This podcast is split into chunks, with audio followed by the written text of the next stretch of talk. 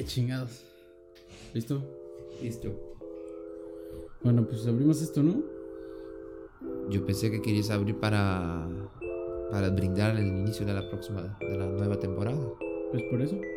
Vale.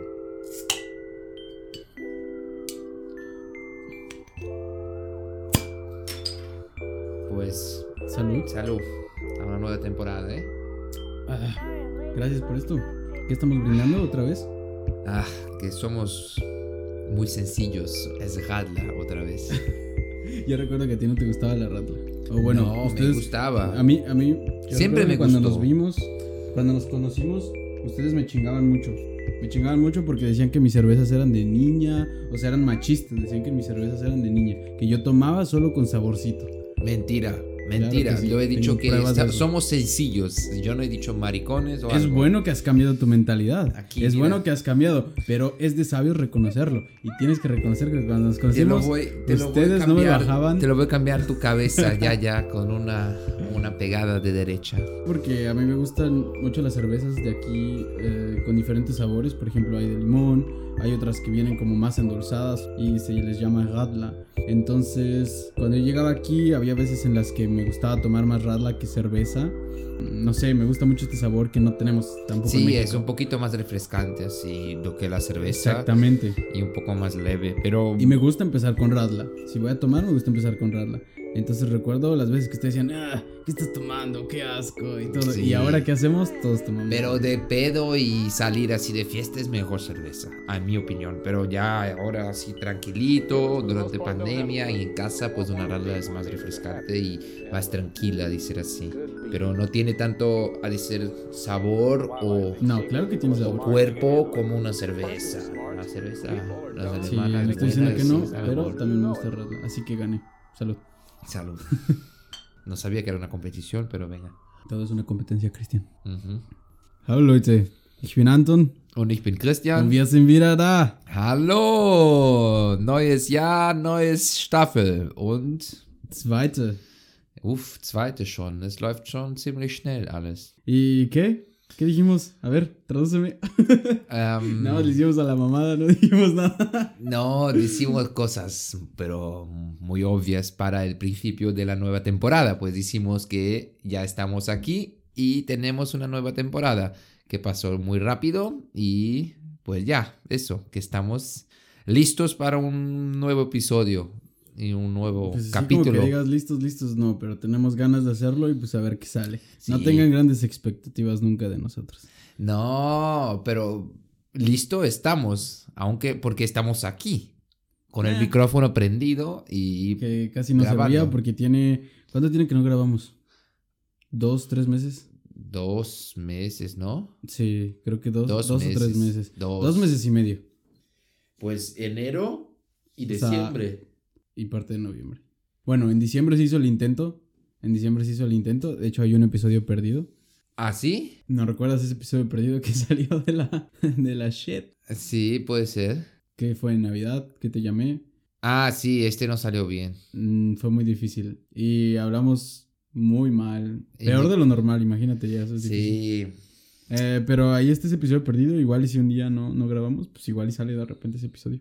Este, el, el- el episodio perdido. Sale con, co- como, con un cover negro así. De un árbol de Navidad como, negro. como, como un making of cagao. Horrible. Estábamos como una hora. ¿Me escuchas? Sí. Y luego Es que eso con conexión es muy malo. Es, es- Sí. Ya es difícil. Y es creo que- otra, otra cosa. Y creo que ese es el motivo de que no hayamos posteado nada en este tiempo porque eh, pues yo no estuve aquí, no nos vimos, no había posibilidad de vernos y era difícil y era raro hacerlo en línea. Entonces fue como de, nah, a mí no me daban ganas, a ti tampoco y no concordábamos con los tiempos. Entonces Sí. pues ahí está la razón. Ah, tú tenías también mucho que hacer donde estabas. Eh, a lo mejor, ¿dónde estabas tú? Que teníamos que hablar en línea y no personalmente. Pues yo estaba en México y antes de que me tiren por coronavirus tenía que ir a México. Estaba en un proceso en el cual tenía que ir y se me permitió ir. No fui de vacaciones, no fui a hacerle al pendejo o no fui como normalmente iría a hacerle al pendejo a México. Fue una ida que ya salió espontáneamente y era Pero necesaria. por, por burocracia también, por cuestión Sí, de visa y todo eso. Ah, vale. ¿Y cómo fue viajar ahora durante una pandemia? Porque yo ya no, no entro un avión ya desde diciembre 2019, o sea, hace más de un año ya que no vuelo de avión. O sea, no tengo ni idea cómo está ahora todo eso de Aunque ha, ha sido bueno quizás para el clima. todo. Que no hayamos volado tanto. Sí, Eh, fue un viaje bueno y un poco estresante, quizás complicado, eh, no tan normal. Me agrada la idea de que no haya tanta gente en los aeropuertos. Me agrada la idea de que, de que puedas viajar con más espacio, que tengas un, ah, un poco más de conforto. y todo. Sí, Pero de ahí en fuera, eh, creo que hace- fue un poco raro. Sí sabes que se, se ve la cámara, ¿no? sí, a lo mejor no me Esto escucharon. es nuevo, por cierto. Esto es nuevo. A lo mejor no me escucharon. Mira, de hecho, hay que hacer algo. Hasta donde llegue eso, y si se para, no me voy a parar ya y Sí. lo voy a perder. Mira, ahí ya hasta donde llegué, ¿vale? Em, ah, sí, regresamos. Viajar con coronavirus. Viajar con coronavirus, pues imagínate, así fue mi journey. Yo salí de Lübeck, eh, fui al Hauptbahnhof. Del Hauptbahnhof me fui a Hamburgo, me quedé unos días en Hamburgo y después tomé el avión del aeropuerto de Hamburgo al, al aeropuerto de Madrid. Y del aeropuerto de Madrid al aeropuerto de México. Y del aeropuerto de México al Hauptbahnhof, por así decirlo, de, De, de ciudad, Pachuca. de Pachuca. Eh, Hauptbahnhof significa... eh, La estación de tren principal. Exactamente. En mi caso, en mi defecto, en Pachuca no hay estación de trenes. Quizás sí, pero pues ya no funciona. Pero está la estación de autobuses. Entonces, el viaje, por lo menos a mí, de Hamburgo a Lübeck, fue sencillo y rápido. Me gustó mucho. Íbamos como siete personas en el avión. Lo cual claramente pues es un desperdicio de vuelo. Pero pues entendiéndose por las razones, pues tendría que pasar, ¿sabes? De, de, de Hamburgo a Madrid. Sí, sí, perdón, de Hamburgo Ah, a Madrid. Vale. ¿Qué dije? Tú has dicho de Lübeck a Hamburgo. Ah, qué pendejo. Sí, de, a- de Yo Hamburgo pensé a... que fuiste de avión de Lübeck a Hamburgo. Pues es Qué la- patrón.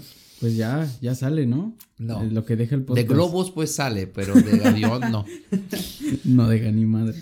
Sí, pues así fue la situación. O sea, el vuelo estuvo sencillito, fue rápido, íbamos siete personas, lo cual me parece absurdo, aunque tenía que volar, pero creo que es un desperdicio hacer un vuelo para siete personas. Sí, eso es parte de todo, toda la, a decir así, de la, de la reflexión por detrás de la pandemia, de todo, de toda la frecuencia y cantidad de vuelos que hacíamos y que eh, de oferta y de demanda, pues eso todo es muy, muy nuevo, esta reflexión de cómo, cómo tenemos que, que, a decir así, a nos portar con relación a eso. Y ahí salen esas cosas bisoñas, pues diferentes, que Mm. es volar todo un avión para siete pasajeros. Pues Sí. es creo que casi había, que... más perso- eh, había el mismo personal que pasajeros. Sí. Entonces, creo que es un desperdicio. Em, pero bueno, volé. Eh, para volar te piden que llenes un formulario en internet. Es un formulario el cual no sé si realmente funciona y cómo tiene que funcionar, pero tienes que meter muchos datos y recole- recolectar un par de, de información de a dónde has estado, cuáles han sido tus últimas personas de contacto. Entonces, es un poco, o sea, es cansado de llenar, ¿sabes? Sí, Pero ya, me ayudaron a llenarlo. De hecho, yo no lo llené. Me ayudaron a, a llenarlo. Saqué el QR code. Y también tuve que llenar uno para México. O sea, llené uno para Madrid y uno para México. Vale. Eh, o sea, de, en todos los sitios donde pasaste tenías que hacer esta sí, documentación. exactamente. Y Para pues, caso pase algo del coronavirus, pues que puedan volver y, y ¿cómo se Sí, dice? tener como un control de las personas tus y pasos. seguir exactamente Vale. de dónde vienen. ¿no? La cadena de infección caso pase, Sí. vale. Y pues bueno, eso fue lo que ¿Y tuve que hacer testes? Eh, sí, pero bueno, en primero te cuento esto. Cuando llegué eh, a Madrid, solamente te pedían el QR code si salías a Madrid. Entonces, lo cual Sí. se me hizo como de, "Put, hice todo esto para nada, pero Sí, bueno, cosas pero que se mejor que hacer más do que menos. sí. burocráticamente. Pero creo que, em, de hecho, fui el único, el único que traía en el avión el QR code. Todos los demás no traían nada y fue como de, les dijeron, no van a poder entrar si no lo llenan y todos como, ah, pues, ¿cómo hacemos ahora? Y pues ahí la, la chica de- del avión, ¿cómo se dice eso en alemán? La Creo que lo mismo que en inglés, ¿no? cabin crew.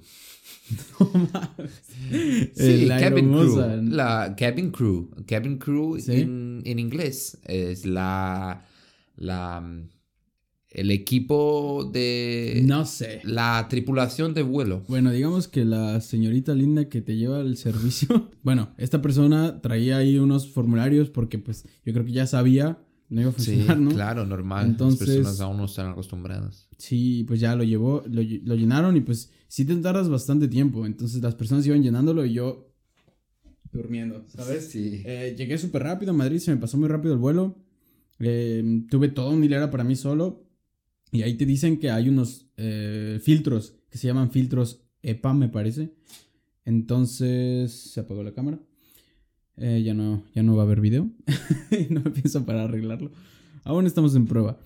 Pero bueno, se supone que filtran el aire todo el tiempo. Creo que cada 6 minutos filtran nuevo aire y que eso mata 99.99% de los virus que hay en el avión. Sí. Entonces, que es casi imposible obtener corona, aunque sí he sabido de personas que han obtenido corona en Sí, un vuelo. sí, ya hay muchos Eh, estudios que dicen, que sí, claro. enseñan que hasta que lo con- lograron ens- enseñar el desarrollo de las infecciones durante un vuelo en relación a las posiciones de los ocupantes en el avión. Es, hay, un, hay, hay ya estudios que yo empecé a, a mirar uno, pero llegó a un cierto punto, hay una página que lo pensé, eso es demasiado técnico para mí. Yo soy solamente uno ciudadano más en esta historia y no lo quiero saber tanto sobre eso, pero la posibilidad de, de coger corona durante vuelos de, de avión es muy grande. Sí, eso pues, está claro.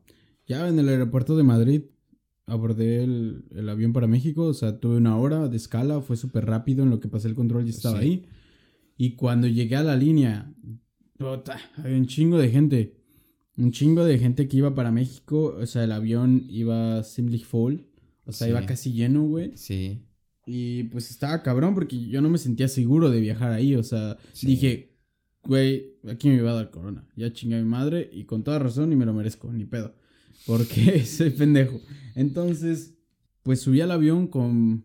Un poco triste, la verdad, porque no quería vivir esa situación. No por el hecho de que no... De que me diera corona, sino por el hecho de que no iba a poder llegar a ver a mi familia si no estaba seguro que no me había infectado, ¿sabes? Sí. Entonces, pues ya fue el camino, igual lo sentí muy rápido. Vi un par de películas, eh, escuché un par de podcasts, leí, hice un par de cosas. Y en cuestión de horas, pues ya estaba en México. El camino fue muy rápido, fueron 10 horas. Y cuando llegué a México, bueno, el camino iba pensando mucho, ¿no? Como normalmente lo, hacer ha- cuando llegas lo hace uno y, y vas pensando en qué va a pasar, qué vas a hacer. Eh, el futuro pues estaba muy incierto de mi situación. Igual cierta parte de mí no sabía cómo iba yo a hacer para re- regresar a Alemania porque no sabía si iba a ser posible. En el sentido de que no, no estaba nada claro. O sea, era todo, todo demasiado... No lo sé. En abierto, sí. Claro, por cuestiones del corona, ¿no? Sí. Porque no sabía si en tres meses esto iba a empeorar demasiado en el hecho de que cerraran aeropuertos de nuevo Sí. y cosa que ya pasó. que pasó esta pasando. semana. Esta semana eh, Alemania logró una, una nueva legislación que ha prohibido momentáneamente eh, el ingreso de pasajeros de algunos países, entre ellos Brasil, Inglaterra, Sudáfrica No lo sé, güey. y Portugal. Y creo que México también, ¿no? Sí, Yo supongo, creo que. México también. Y India creo también. Creo que Pero- fueron esos seis países. Bueno, la cosa es que los aeropuertos, de hecho, ya estaban otra, ya estaban cerrados. Lo que pasó es que solo podías pasar si tenías una residencia. Sí. Entonces, me pasó que cuando venía de regreso vi que un güey no traía, creo que no traía su residencia o no sé qué, que no sé entonces cómo lo dejaron pasar el primer vuelo, porque no volé directo a, a Hamburg, o sea, volé primero a Madrid, México-Madrid Sí. y Madrid-Hamburg.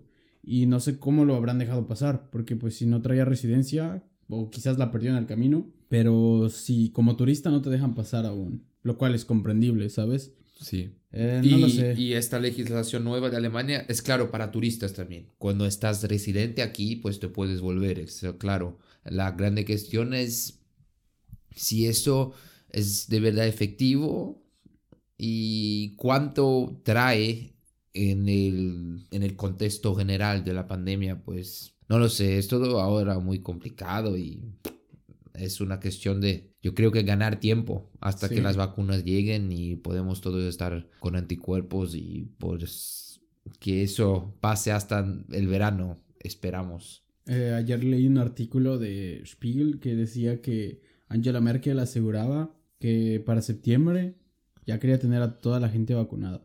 Lo cual se me hace un poco imposible de creer. La grande cuestión de la vacuna ahora es que no han logrado subir las producciones como lo habían planeado y las, las, las, las industrias farmacéuticas que producen las vacunas pues claramente están primero entregando y produciendo para aquellos países que lograron primero hacer contratos con ellos o que pagaron más. Y la Unión Europea no fue uno de ellos. La Unión Europea fue uno de ellos que pagó menos por la vacuna y, lo, y so has logrado el contrato mismo, certificarlo tres meses, por ejemplo, después de Estados Unidos, de, de, de la, de, Inglaterra. Entonces, estos dos factores, pues, que acarretan los problemas ahora para la Unión Europea. Y con relación a la producción de la vacuna en sí misma, la grande cuestión es que cualquier cosa que lo, lo quieren mejorar ahora para producir más, tarda mucho, tarda dos, dos, dos no, tres a seis meses hasta que la producción de verdad pueda ser eh, aumentada y, y, producir más. Entonces, eh, esto es una otra barrera que los, las, los productores, pues la industria farmacéutica está diciendo que no adianta decir, yo nosotros no necesitamos más dinero ahora, pues necesitamos solamente tiempo para que las adaptaciones que hicimos para producir más pues estén listas a tiempo y para que llegamos en este punto de producir mm, en general más cantidades. Pero la cadena de producción no es solamente del último, eh, no es solamente de la última empresa, pues hay todos los productos y materias primas que necesitan para llegar hasta la producción final y eso también es parte como que tiene que hay dificultades del proceso completo. Entonces, sigue siendo un juego de paciencia y esperar y esperar y torcer para que la sociedad pues sigue se comportando bien, porque digo eso porque los números en Alemania se han bajado bien, o mejor, se han frenado y ahora empiezan a bajar. Hace ya ahora dos, tres semanas empiezan a bajar. Eh, pero aún estamos muy lejos del, del número que quieren llegar, que es 50 infecciones por 100.000 habitantes. Estamos ahora creo que un poquito arriba a 100 y quieren llegar a 50. Eso es un valor que sería, ¿cómo se dice? Son muchos números que no comprendo. Pues 50 Estamos nuevas. De que ¿cuántos, ¿Cuántos millones de personas hay en Alemania? ¿Como 80, 80 millones? Eh, en Alemania eh, son 80 millones, creo. Pero son. Eh, lo que, el número que he dicho es el número de nuevas infecciones por 100.000 habitantes. Ok. Y este número ahora llega ya a, llega ahora a más o menos 100, ciento y poco, 105, algo así. Y el número que quieren llegar es 50. Portugal, por ejemplo, ahora tiene 714 o algo así nuevas infecciones. Pues Portugal ya está con muchas infecciones, está una situación muy mala, con tanto que, por ejemplo, el ejército alemán va, va, a prestar ayuda ahora, esta semana lo van a enviar ayuda para logística y algo así porque tienen todos los hospitales llenos y todo eso. Pero venga, eso ya pandemia fue una, una breve, un breve resumo de lo que pasa ahora. Y así lo pueden ver cuánto me, me, ha afectado? Me ha afectado con eso y, y cuánto estoy acompañando todo eso. Pues estoy mirando las noticias todos los días y Estoy, estoy a par porque infelizmente es el tema del momento y, y todo ahora. Pues igual y ya, güey. Paga tu Netflix, güey. Yo tengo Netflix. Paga tu Netflix, culero. Yo ya tengo Netflix. En Netflix hay, hay cosas buenas, ¿eh? Hay cosas interesantes. Sí, claro. Lo sé que hay. Igual hay otra app que se llama YouTube, güey. Quizás sí te Uf, sirve es, para... eh, pues es, es en YouTube que estoy mirando los, las noticias. Yo no tengo tele, yo tengo televisión, pero, Ahora ya tienes televisión. pero no tengo ellas eh, conectadas con la antena. Pues Ahora ya están tienes- conectadas en el ordenador. Ahora ya tienes una de bulbos del año 60, creo. No, no es así. Lo cual está chingón. No, pero no es de bulbo, está buena. ya sé que no es de bulbos. Sería bueno que fuera de bulbos, esas cosas tan chingonas. Uf, yo tenía en mi casa en Brasil, nosotros teníamos una de estas hasta, yo qué sé, 2014, 2015. ¿Y todavía funcionaba? Sí, Mi abuela tiene una también. Ahí No sé si todavía tiramos. funciona. ¿La tiraron? Sí, ¿Por cuando, qué la tiraron, güey? Cuando cambiamos, que ganamos una, un campeonato de globos, mi padre ganó una flat screen y grande y grandota y, Y tiraste la de bulbos. y ya No. tiramos la vieja ya fuera. Pero pues es clásica, güey. Lo pudiste No. haber hecho un mueble, pudiste haber hecho un Ya, reciclaje ahí. Poder hacer, poder hacer, puedes hacer todo, pero no, ahí no había tiempo ya más. La Mm. pobre tele vieja se fue. Ya ni me recuerdo más dónde- para quién la, la ¿Se regalamos. podía ver Netflix? ¿Quién? ¿La tele vieja? ni de coña. Ya ni. No, no. Esta tele, la tele que teníamos era la más. Era la, esta grande, muy grande y muy larga atrás. Ujú. Pesaba mucho. Sí, yo también me tocó vivir esas teles. Muchísimo. Fíjate No. que ahora que estuve en México traté de disfrutar lo más que pude, diferentes cosas, eh, nuevos proyectos. Ahí pasé tiempo con mi hermano, me aventé por fin una serie que ya quería ver desde hace un chingo, una serie que se llama The Voice. No, no The Voice, The Voice. Que está bien cagado que en, el- en la traducción de, de la serie dice los muchachos. o sea... ¿Cuál? Yo no conozco. Se llama, The se llama The Voice, es una serie, no sé si es este, no sé si es inglesa o si es americana, norteamericana, pero es, no sé, es, es en inglés. Eh, es de superhéroes, pero no es la Ah. típica serie de superhéroes como Marvel. No es una Ah. serie de superhéroes como igual sociopolítica que te cuenta muchos tipos de escenarios que no pasarían realmente en las típicas películas de superhéroes. Está muy chingona, te la recomiendo, está muy buena. Yo ya había Ah. escuchado muchas recomendaciones de ella, Los muchachos. de los muchachos, y no había visto los muchachos. Y ahora que tuve tiempo, pues vi los muchachos. Sí. Yo Sí, miré otra serie ahora. En cuanto tú estabas en México, yo miré una serie que habla del, del rock en Latinoamérica. Y está muy buena. Yo ya me, me olvidé el nombre de la serie. Se llama Rompan Todo. Rompan todo. Ah, sí, pues tú también la has mirado la serie. Sí. Yo la miré, el momento en que salió me apareció el logo como de Residente. O sea, la, la silueta de Residente Sí, y decía rompan todo. Y decía que acababa de salir. Treno del día de hoy. Le puse y estaba muy buena. O Sí, sea, a mí pasó lo mismo. A mí apareció en mi, en mi Netflix como... como recomendación. de como recomendación, sí.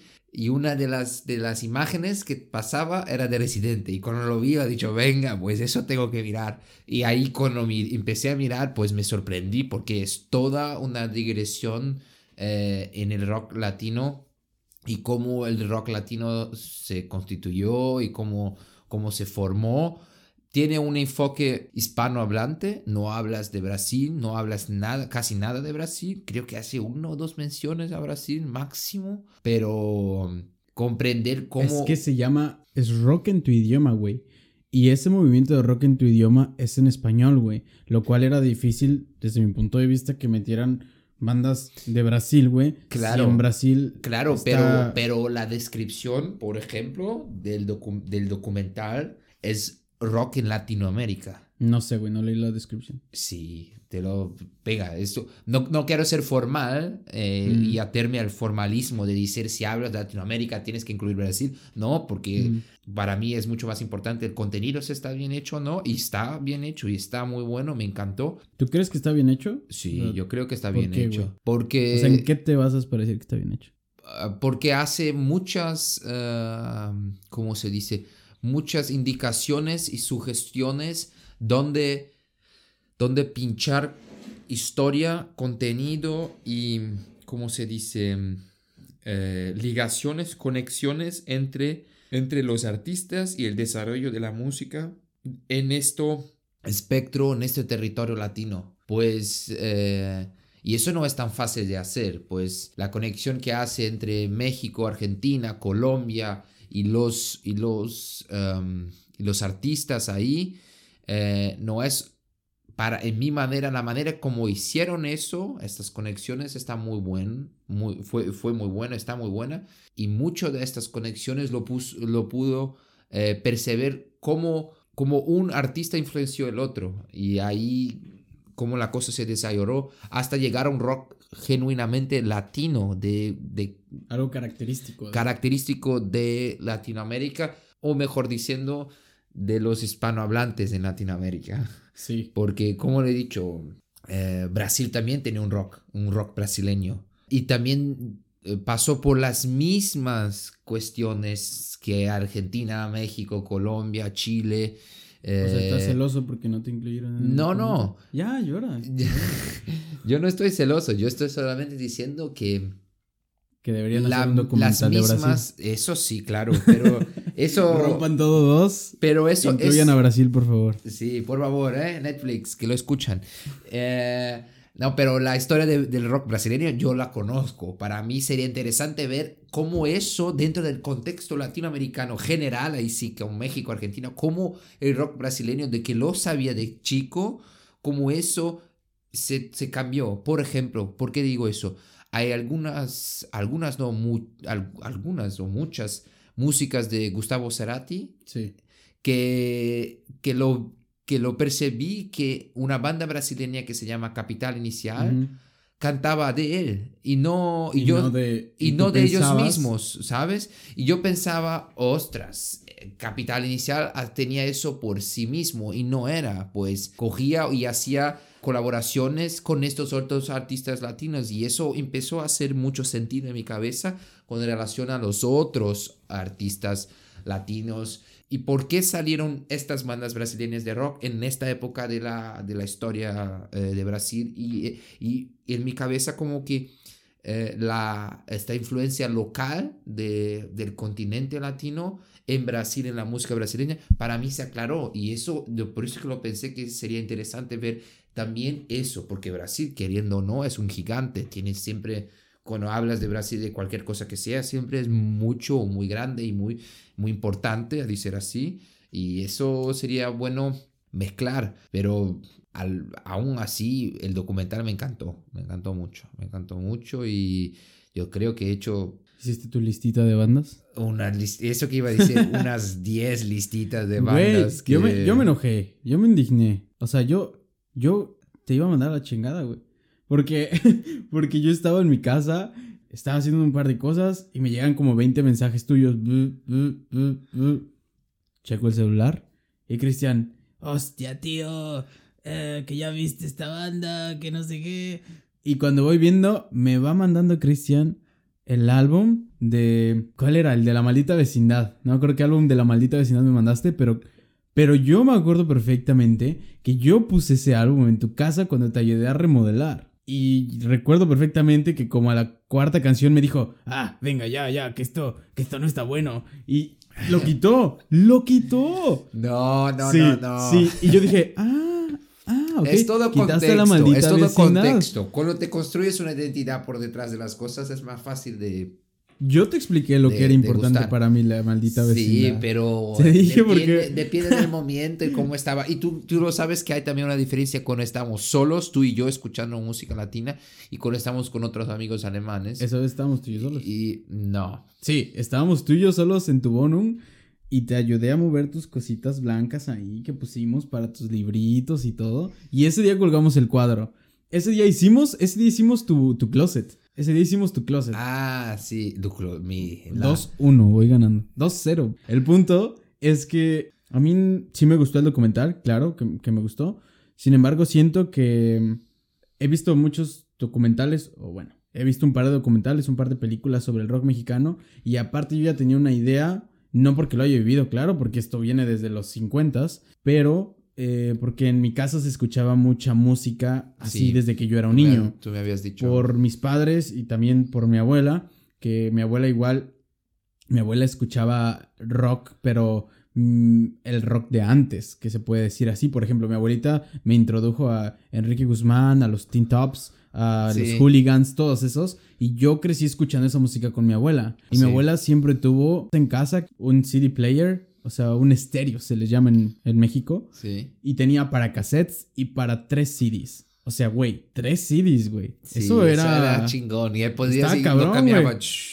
Y por ejemplo, sí. tenía un- una, una acción en la cual tú podías grabar tus propios tapes. Entonces yo lo que hacía es que ponía diferentes discos y hacía mis listas de reproducción. O sea, hacía mis Sí, playlists, sí, pero, pero, en un CD, güey. En, en CD, sí. porque el cassette sí todavía teníamos y los poníamos, pero ya no se usaba tanto. O sea, tampoco soy tan viejo, güey. Pero, pero Sí, me tocó sé hacer mis playlists en, en el estéreo de mi abuela, güey. Y estaba muy chingón. Y me gustaba mucho esa música. Recuerdo mucho a Enrique Guzmán, güey. A los Teen Tops. A todas esas bandas las recuerdo mucho. Y, y como que de ahí me involucré tanto en eso que yo era un freak. O sea, me gustaba investigar y saber quiénes son y qué pedo y esto. Sí me dio otra perspectiva el documental de cosas, de ver cómo también, cómo, o sea, es como si tienes una cerveza aquí, güey, y tomas el sabor y dices, ah, esta la puedo comparar con tal cerveza. Pero si tienes a todas las cervezas aquí al mismo tiempo y las pruebas al mismo tiempo, es más fácil compararlas, ¿sabes? Eh, algo así lo vi con el documental. O sea, si me hablas de todas las bandas al mismo tiempo, pude ver una perspectiva las, diferente, Las influencias de una a otra. Claro. Eso es lo más interesante. Lo sí. que no me gustó del documental fue que siento que Gustavo Santolaya, que es el, el productor, le metió mucho de su sazón. O sea, obviamente su trabajo, claro. Pero no sé por qué hizo afuera a muchas bandas que a mí me hubiera gustado también que estuvieran ahí. Quizás es cosa personal de que a mí me gustan esas bandas, pero siento que se quedaron algún par de bandas afuera que eran igual importantes mencionar. Por lo menos hablo ¿Cómo? del caso de México. Por ejemplo. Por ejemplo, hubo una ola, y no sé si no lo metieron, pero, por ejemplo, a Panda no lo mencionaron, güey. No conozco. Lo sé perfectamente. Por ejemplo, tampoco mencionaron a Inspector, lo mencionaron. Pa- ¿Hubo mención de Panteón Rococó? Panteón Rococó, sí. Panteón Eh, Rococó lo mencionaron porque cuando lo mencionaron dijo, ese le conozco ya. Sí, Pero, por ejemplo, igual hay otra cosa que me sorprendió muy cabrón, güey. Yo no sabía cómo había sido tan importante esta conexión entre Café Tacuba y la maldita vecindad, güey. O sea, siempre tuve esta idea de- y sabía que entre estas dos bandas había algo importante. Sí. pero como que nunca, nunca supe bien qué pedo con ellos, ¿no? Entre Sí. ellos dos. Y saber que prácticamente eh, la maldita vecindad le dio como el, el free pass a Café Tacuba de salir adelante es como, güey, qué chingón. Sí. O sea, qué chido que pues ahí colaboren y que pues, te ayudes a salir todo. Es un ejemplo de cosas que en todo debería de ser así, güey. Sí. O sea, en todo debería de ser así de poder apoyarnos y salir adelante. Está muy chingón. Y lo que me encantó también en, en el documental fue el ver eso, de esta colaboración, en una época en que no había eso que, que tenemos hoy, Sí. de toda la conexión y conec- con- conectividad de, las, de, los, de los contenidos y de las cosas. Pues, pues hoy en día te lo puedes hacer un, un álbum con una persona viviendo en Australia y Ujú. otra en, en- en México, en Brasil, en Alemania. Y en, aqu- en aquella época no. Entonces tenía que estar ahí presente y no había, eh, y no había como que facilidades en ese sentido. Sí. Lo que para un país de tamaño de México, así como en Brasil, así como en Argentina, tienes más dificultad aún. Son países grandes, pues continentales. Entonces, eh, y hablo de los tres porque son los, los más conocidos, a decir así, en la escena musical y fuertes en la parte del rock latino. Y aún así pasaban cosas, o sea, hicieron y se tornaron famosos y se tornaron no famosos por Conocidos. pero conocidos Pero por- y buenos. Exactamente. Eh, no famosos por famoso, pero famoso por buenos, por causa pues, de reconocidos. una acción buena. Sí, exactamente. Y eso, y eso me encantó mucho. Y, Te- y da también muy, muy en- mucha energía para perceber que si tenemos una buena idea y queremos hacerlo, pues Se hace. se hace. Sí, exacto. me, me dio igual un, un punto de vista de entender por qué, por ejemplo, cuando yo estaba más en mi adolescencia de los 13, 14, güey, porque a veces se me miraba un poco mal en ciertas cosas. Por ejemplo, yo iba a muchos conciertos en esa época. Iba a muchos conciertos. Todas las semanas buscaba tocadas, toquines, eh, lugares donde hubiera algo. Hasta amigos que decían, güey, pues vamos a tocar algo al fin, cáele. Y vamos al patio de su casa y éramos seis güeyes escuchando sus rolas. O escuchando covers o disque tocando. Y siempre me, me preguntaba el por qué ¿por qué se me veía así? ¿Por qué se me veía, me veía mal? ¿Por qué el ir en mi skate y traer mi, mi cabello así todo loco y, y, mis pantalones rotos y todo? ¿Por qué se veía mal? De, el, el documental también me ayudó como a entender un poco la mentalidad y cuánto influenciaba las cosas sociopolíticas que se vivían en el momento en que el rock estaba tan satanizado, Sí, ¿no? exacto. O sea, toda la cultura under, toda la cultura underground así que había. Eh, no puedo decir que a mí me tocó vivir algo así porque pues no es nada comparado, pero yo también llegué a ir a tocadas under en mi ciudad o en lugares Sí. donde eran, no estaba, la, no había permiso para hacer la tocada, no es que estuviera satanizado en el punto en el que si te encuentran te matan, no güey, pero no había permisos o era un poco punk el, el ambiente y era de que, puta, a ver si no nos morimos aquí.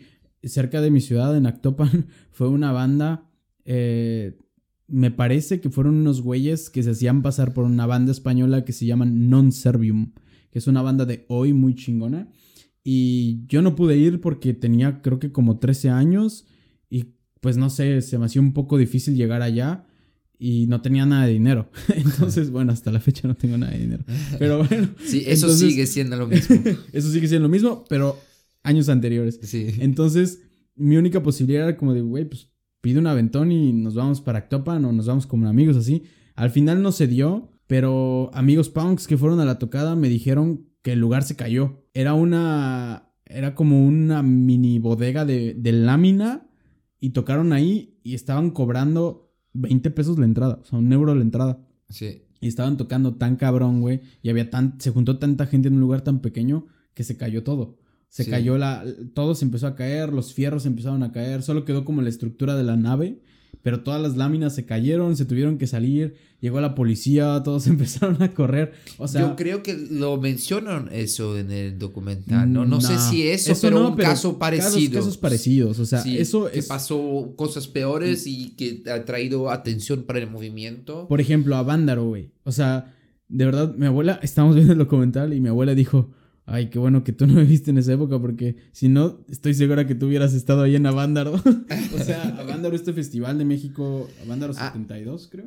Sí, que duró como que algunos días o Sí, algo o sea, así. era el pinche Woodstock que, de- que no, era, sí. era un no sé. acá bien cabrón. Sí, O sea, imagínate vivir algo así. sí, eso sería de puta madre. Hubiera estado chingón. ¿no? Hoy en día hay Lula Palusa y todas Pero ya esas hay así como todo que planeado. todo bonitito y, y la infraestructura. y chiquitín, Ah, sí. yo creo que... Era otra época, era otra cosa. era "Chinga otra cosa". madre. Sí, era otra cosa, en el sentido de que estamos ahí y a ver dónde va y vamos a aprovechar ahí con, con que tenemos y no una, una, una mercantilización de la música como hay hoy en día. Hoy en día la música es una mercadería.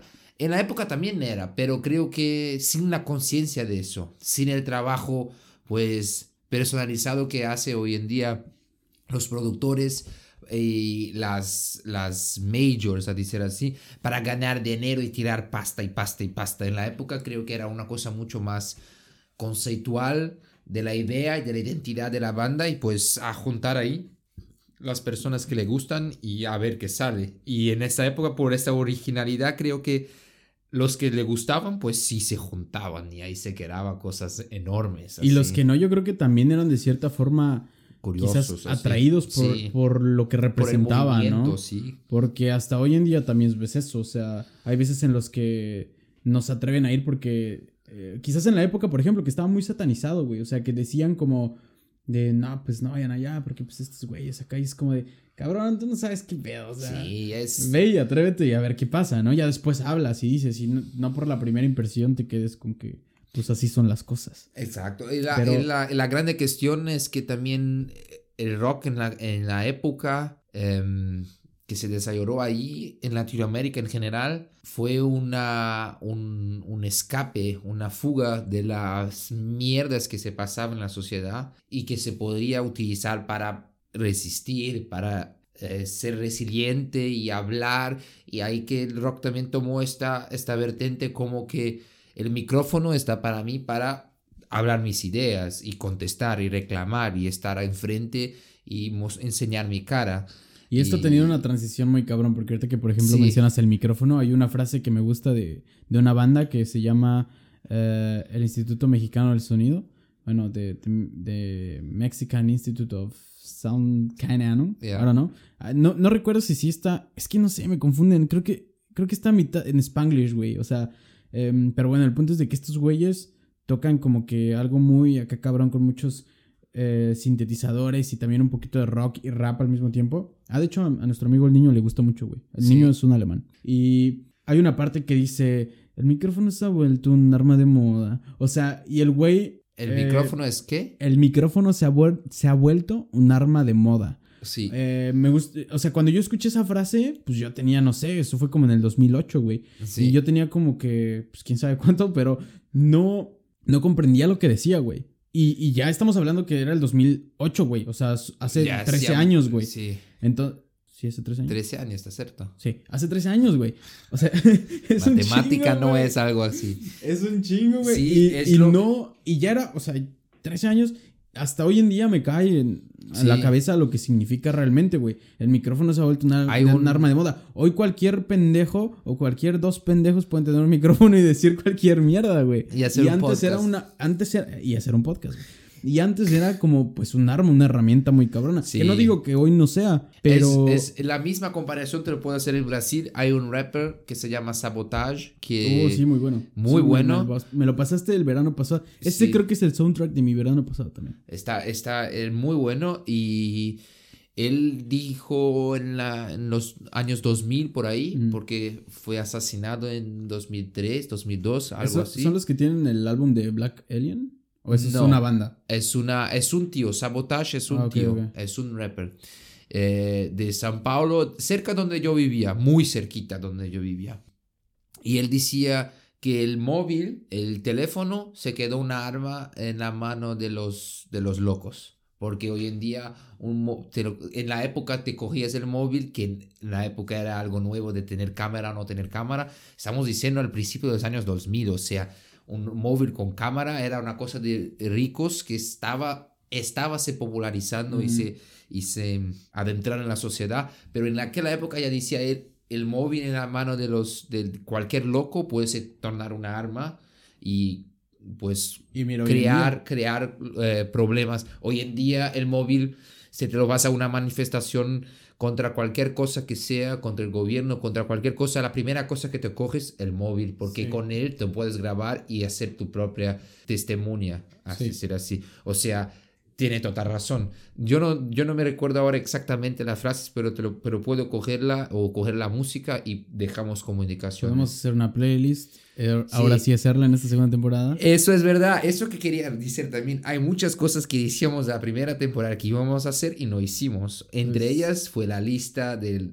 de, la playlist, las indicaciones de música, de, de películas, de libros y nos comprometemos en nuestro hiato ahí que vamos a hacer para la temporada siguiente, ¿no? Sí. Venga. Entonces, hacer Arrancando la segunda temporada bien. Con, con todo. más promesas y más decepciones. No. Sí, güey. Pues todo esto me lleva a pensar que, por ejemplo, cuando yo puse el documental, eh, pensaba mucho, güey, qué chingón estaba en esos tiempos. Yo, o sea, no los viví, pero crecí escuchando, por lo cual me hace sentir que los viví, güey. claro. Por ejemplo, es parte de tu identidad. ¿Sabes? Cuando yo tenía 12 años, fui a un festival en Pachuca que se, llama, se llamaba Itla Fest y se hacía eh, cerca de, de las instalaciones de la feria, del DOM, por así decirlo, en el estacionamiento, pero es un estacionamiento grande. Sí. Y en su época pagué 200 pesos, los cuales me costaron un chingo de juntar, o sea, 10 euros, para poder ir a ver. El cartel de esa noche era. El estelar era Café Tacuba. Abajo de Café Tacuba estaba Molotov. Y tocaron así otras bandas que igual a mí me gustan, ¿no? Pero por mencionarlos a ellos. Recuerdo que cuando mi papá me dijo, ah, ¿para qué vas a eso? Eh, yo le dije, pues, ¿cómo que para qué voy? Es Café Tacuba. Y mi padre me dijo, fíjate, cuando yo tenía dos años, me dijo, pero Café Tacuba ya ni toca. Me dijo, ya no hacen el show que daban antes. Ya no, ya no le meten esa energía. Y cuando yo fui ahí, me dijo, ya ni se mueven. Me dice, antes Rubén Albarrán corría de un lado a otro, brincaba, se aventaba, giraba, todos bailaban. Me dice, hoy en día ya solo se quedan así paraditos y cantando. Y yo dije, ¿por qué me matas la idea de querer ir a ver a Café Tacuba? O sea, déjame. Pero. trabajo de padre y madre. ¿Sabías? Cuando vi el documental dije, ahora entiendo a qué se refería mi padre. o sea, a mi padre le tocó vivir bien esa época cuando estaba todo eso fuerte. Sí. Y él vivió realmente eso. O sea, él sí le tocaron los buenos brincos y todo. Cuando para quizás el slam que a mí me tocó hacer ahí, este eh, pues no era nada, ¿no? Sí. Pero me hace pensar, o sea, ¿qué, qué nivel de pensamiento te genera eso de creer que pues las cosas eran antes mejores, ¿no? O sea, también con la música, o sea, no sé, los vinilos, güey, o sea, los platin, em, lo que era el, el, CD, el cassette, esta transformación de que hoy en día pensemos que las cosas de antes son mejores. ¿Es realmente así, güey? O sea, ¿es realmente así el pensar que era mejor? La, la, cuestión de la música en este punto es muy claro y ya hablé un poco de eso hoy. La cuestión de la mercantilización, hoy en día la cultura pop y la necesidad de vender y de hacer plata y de tener primeramente la idea de voy a hacer un hit, un hit, una música bien hecha y ahí firmar un contrato con alguna major y hacer mi música llegar hasta Tailandia y yo soy de, de México, de Pachuca y eso es mi idea. Eh, eso trae con que la música eh, cruce fronteras, pero muchas veces perca identidad, pues perca valor cultural mismo. Pues si tú vas a intentar agradar a todos, pues no te vas a formar una, una identidad propia tuya, ¿sabes? Vas a intentar a tener en mi, opinión, tantas, tantas caras, tantas facetas para agradar la mayor cantidad posible y hacer dinero con ese vender para esas personas, porque es así que te lo vas a producir tu música, que es eso que lo hacen las majors, las, las grandes grabadoras, que te lo pierdes en, calidad, claramente. Y por eso que hay muchos eh, artistas, o mejor diciendo, los artistas que a mí me encantan más hoy en día, son los artistas que intentan a, muchas veces ya tuvieron un boom hace algunos años y ahora intentan a volver un poco a algo más conceptual, a volver un poco adentro de sí mismo y procurar eh, reinventarse con su, con su identidad y con su, su raíz, donde viene y cómo, y cómo puede poner eso con, con algo mismo que trae una, una mensaje. Porque ¿cuántas músicas te lo ves hoy en día que solamente un puch, puch, puch, puch, puch, y alguien al fondo. ¿Sabes? Es, es como ¿Sabes que. qué es lo más bonito, güey? Que ahora ya tenemos el podcast en video, güey. Así que si están en Spotify, vayan a, no sé a dónde lo vayamos a postear, a Instagram, y vean, y vean este clip, por favor, de Cristian. No. ¿Cómo? ¿Cómo? Punch, punch, y atrás. No, pero es verdad, ¿cuántas músicas hoy en día te lo ves que no es una banda, es una persona que corre el micrófono, que canta y hay un tío con un sintetizador haciendo, haciendo, Pero lo cual igual está bien, güey. O sea, es parte de transformación. pero mm, eso, en mi opinión, pues eso es una cosa que sí también está bueno, pero no va, no va de ninguna manera traer la misma calidad que ya pasó una vez. Pues este saudosismo ¿Qué tienes tú de que dices, ah, parece que antiguamente era mejor? No es que parece, es que era mejor. Era hecho con otras, otra, con otras ganas, con ganas de que yo quiero expresarme y pues a ver, si coge ahí espacio, vamos produciendo y llegamos a una... Y por ejemplo, y tú lo ves eso en, los, en, en este, en este documental. Ves que la mayoría de, los, de, los, de las bandas que están entrevistadas ahí, los, los eh, músicos, pues ellos dicen, Ah, cuando percibimos el tamaño que estábamos, pues ya estábamos grandes.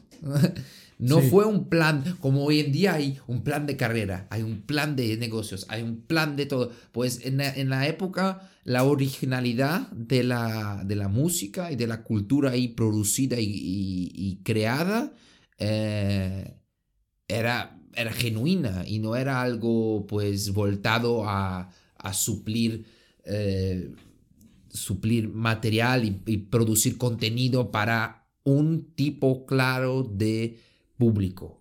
Y hoy en día, con toda esta información que, que las medias sociales, que la internet puede recoger de los usuarios, las, las, las grandes grabadoras tienen exactamente el perfil claro, la característica clara de cuál banda se vende para cuál seguimiento eh, artístico y de personas y ya.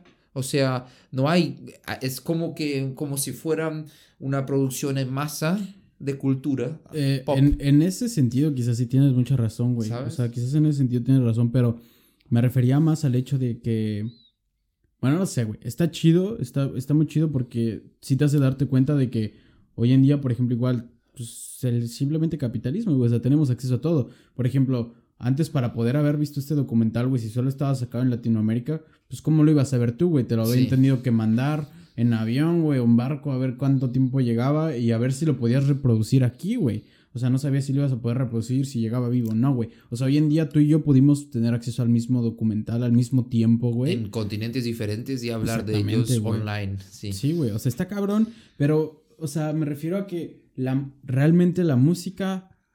Por ejemplo, la música te crea muchos sentimientos encontrados muchas veces dependiendo. O sea, eh, creo que te encripta momentos muy cabrones. Claro. Y después tienes esa solución como de ok, esta canción me, refleja algo, o sea, me hace recordar algo. Y si vives otra cosa con esa canción, güey, pues lo vuelves a implementar ahí, o sea, reseteas un poquito esa madre, güey. O sea, ese cassette, güey, lo vuelves a poner en otro tipo de plano. A eso me refiero que muchas veces quizás romantizamos mucho el pasado porque nos acordamos quizás solamente de las cosas chingonas, güey. Eh, claro, pero. Sin olvidar las cosas malas, pero en el buen sentido, pues creo que simplemente como funciona el cerebro, güey. Claro, pero eso, eso es algo. Este análisis es un análisis más como que cómo funciona la música en nuestra cabeza. Y sí, claro, también parto de la misma, de la misma eh, opinión, pero lo quiero decir, eh, de la, un análisis de la música en sí. Es eso lo que, lo que dijo, porque no hay, no hay originalidad como ya, ya, ya hubo antes. Porque esta, esta ganancia de hacer música de enero o de hacer dinero con música destruye la idea de, de, que te puedes crear algo genuinamente latino, un rock latino o algo así. Porque estos tíos cuando empezaron a hacer eso hace 60 años, más, 70 años, eh, no, nunca pensaron en hacer algo latino. Claro, crearon Empezaron primero en traducir, porque querían entender lo que hablaban. Y ahí de los, eh, como que los hooligans, los, yo qué sé, los, era, el, el principio fue el momento de los y un nombre. Los y un nombre, porque era, era igual, igualcito a los Beatles. Es que es, que, es que es copiar una fórmula, güey, reinventarla, güey. Sí, porque es lo mismo que pasa venido, en todo, güey. Sí, pero lo quiero decir, hoy en día eso no se hace más experimentando.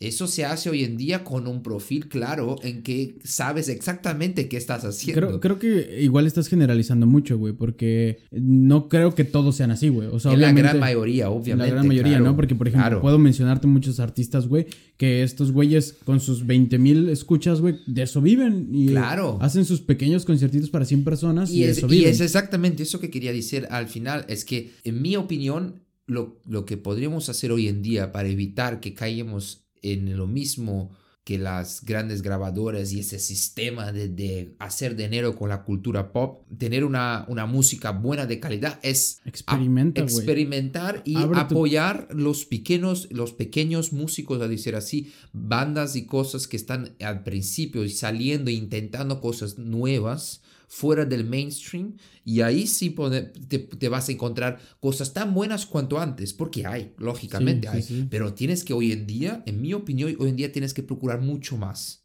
mucho más, una procura buena, hacer una, una procura... Eh, muy, muy inteligente. Si no, no te encuentras. no te encuentras siempre lo mismo. sí, creo que la solución está ahí bien. otra vez, otra vez, otra vez. Ahí, dice el coro, güey. Pues sí, claro, de estar abierto a nuevas experiencias, güey, es lo que creo que salva al mundo, güey. O sea, de verdad como... Bueno, creo que me mamé. O sea, no salva al mundo, pero digo, creo que ayuda mucho, güey. O sea, ayuda mucho el abrirte y no estar cerrado a ciertas cosas y decir, verga, pues vamos a experimentar y que hoy cambie un poquito a ver qué sale, güey. O sea, eh, rifate un álbum completo de otro artista que no conozcas, güey. Ya si no te gusta, pues ni pedo, ¿no? Pero pues ya lo intentaste. O sea, hay que chingar al algoritmo, güey. Hay que. Hay confundirlo. Tan... Si no lo podemos vencer, güey, por lo menos hay que jugar con él, güey. Yo tengo- y hay que confundirlo. Yo no, nosotros tenemos un amigo aquí alemán que hace exactamente eso, pero no con Spotify, no con el algoritmo, solamente con, con discos de viniles, con plata.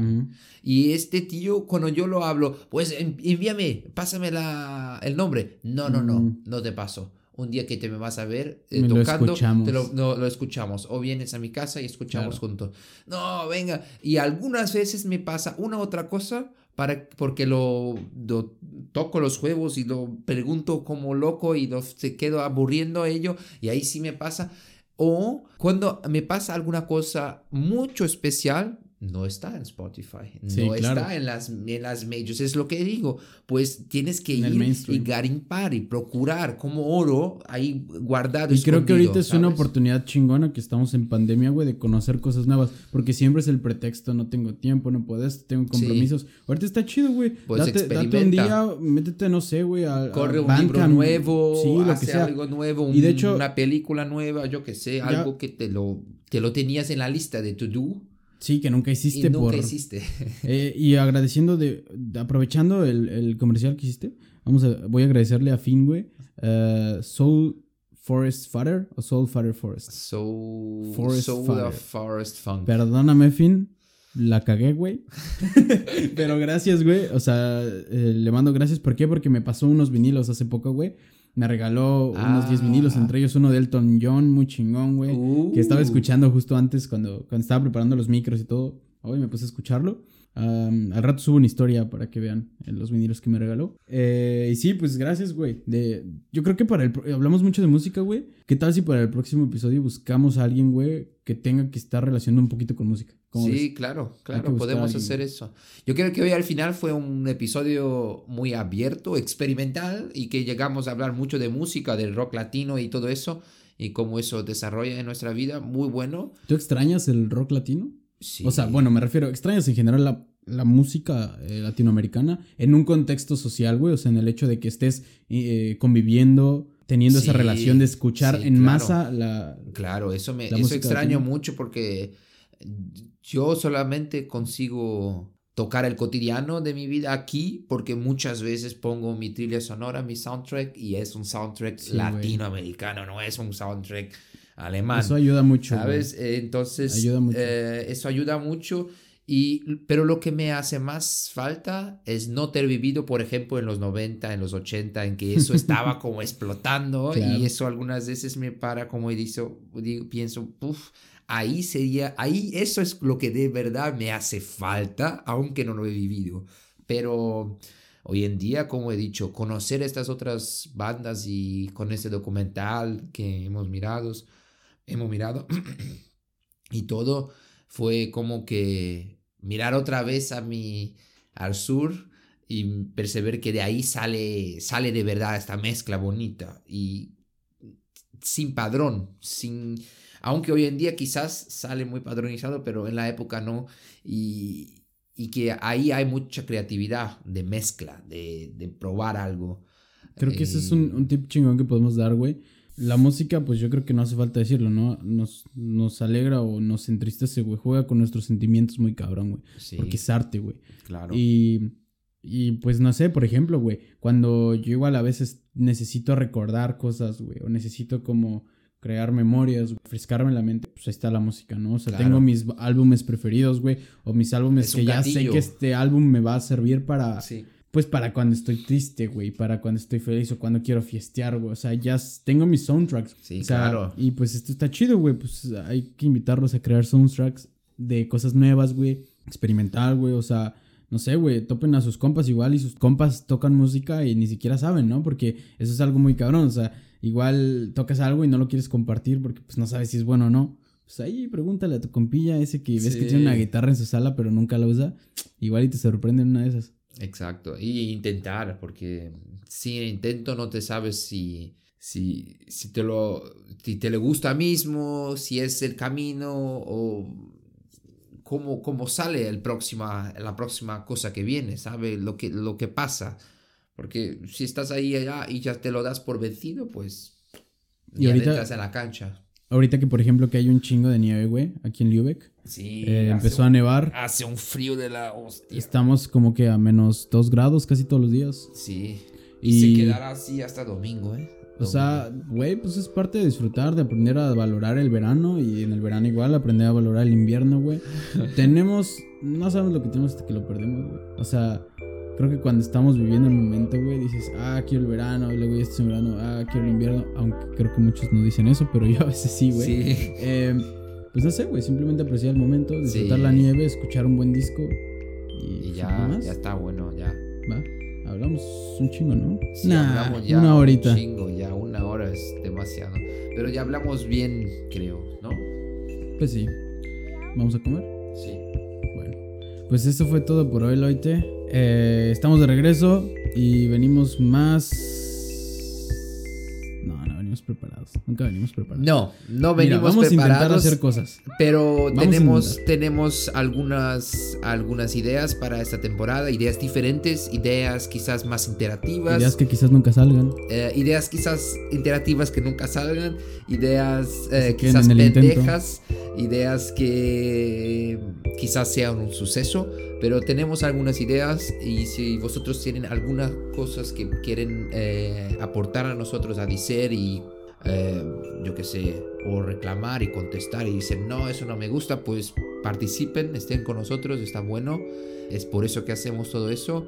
Y, Y a pues ver, porque nos gusta hablar y tenemos la necesidad de hablar porque nos gusta hablar español y estamos viviendo acá y a veces necesitamos hablar español. y- Español, el mío español así, ¿eh? Ah, pues ahí va, ahí va, ahí va. ahí va. Va, me lo entienden un poco. So, Leute, vielen Dank. Bis nächstes Mal. Wiedersehen. Tschüss. Hasta la próxima. Adiós.